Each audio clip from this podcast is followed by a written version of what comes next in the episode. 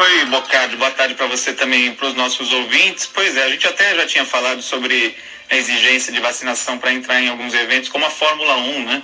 Que vai acontecer em novembro no Autódromo de Interlagos. E hoje o prefeito de São Paulo, Ricardo Nunes, disse que a cidade vai passar a exigir comprovante também para entrada em estabelecimentos comerciais, shoppings, bares, restaurantes.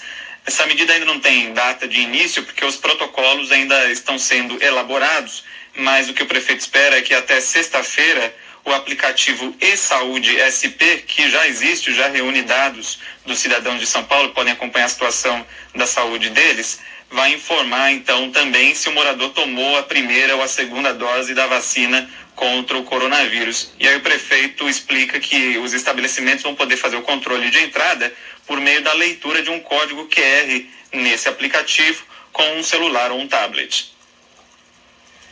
Nós vamos estar lançando essa semana um dispositivo para que as instituições que vão receber os eventos, as feiras, as feiras de negócio, enfim, todos os eventos autorizados pela Vigilância Sanitária, um dispositivo onde ele vai poder é, colocar na sua plataforma a leitura de QR Code que vai ler se a pessoa teve a primeira ou a segunda dose, ou seja, se ela está vacinada e assim ter o seu passaporte para poder é, adentrar os eventos autorizados pela Vigilância Sanitária. É, e a comprovação também pode ser feita, vai poder ser feita pelo próprio cartão de vacinação físico, né? Então o aplicativo seria uma facilidade a mais. E os estabelecimentos que permitirem a entrada de pessoas não vacinadas poderão ser multados, mas o valor ainda não foi definido, Bocardi. E a vacinação dos adolescentes entre 12 e 15 anos, alguma novidade? começou hoje, né, para adolescentes com doenças pré-existentes, deficiência física permanente, gestantes e puérperas. É, e aí a não novidade é que a procura continua baixa. A gente tem visto isso desde a semana passada, né? Muitos pais, inclusive, têm dificuldades de comprovar a comorbidade dos filhos, né?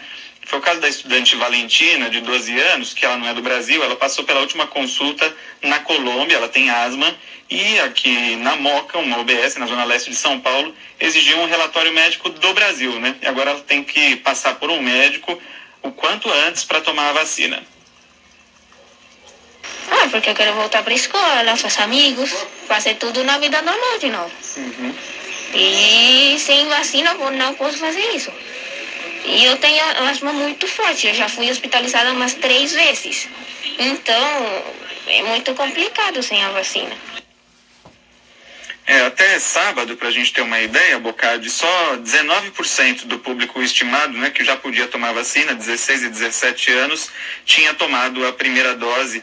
E para aumentar a cobertura, o prefeito de São Paulo, Ricardo Nunes, anunciou que equipes de saúde vão comparecer nessa semana a escolas e também outras instituições de assistência principalmente a pessoas com deficiência física, a ACD, a Associação Cruz Verde, Casa de Davi, para vacinar esses adolescentes e a prefeitura vai continuar monitorando essa procura para possivelmente até ampliar o horário de funcionamento das UBSs, até porque os adolescentes têm que ir acompanhados dos pais ou responsáveis, né? Então seria uma facilidade para que essas pessoas pudessem se vacinar.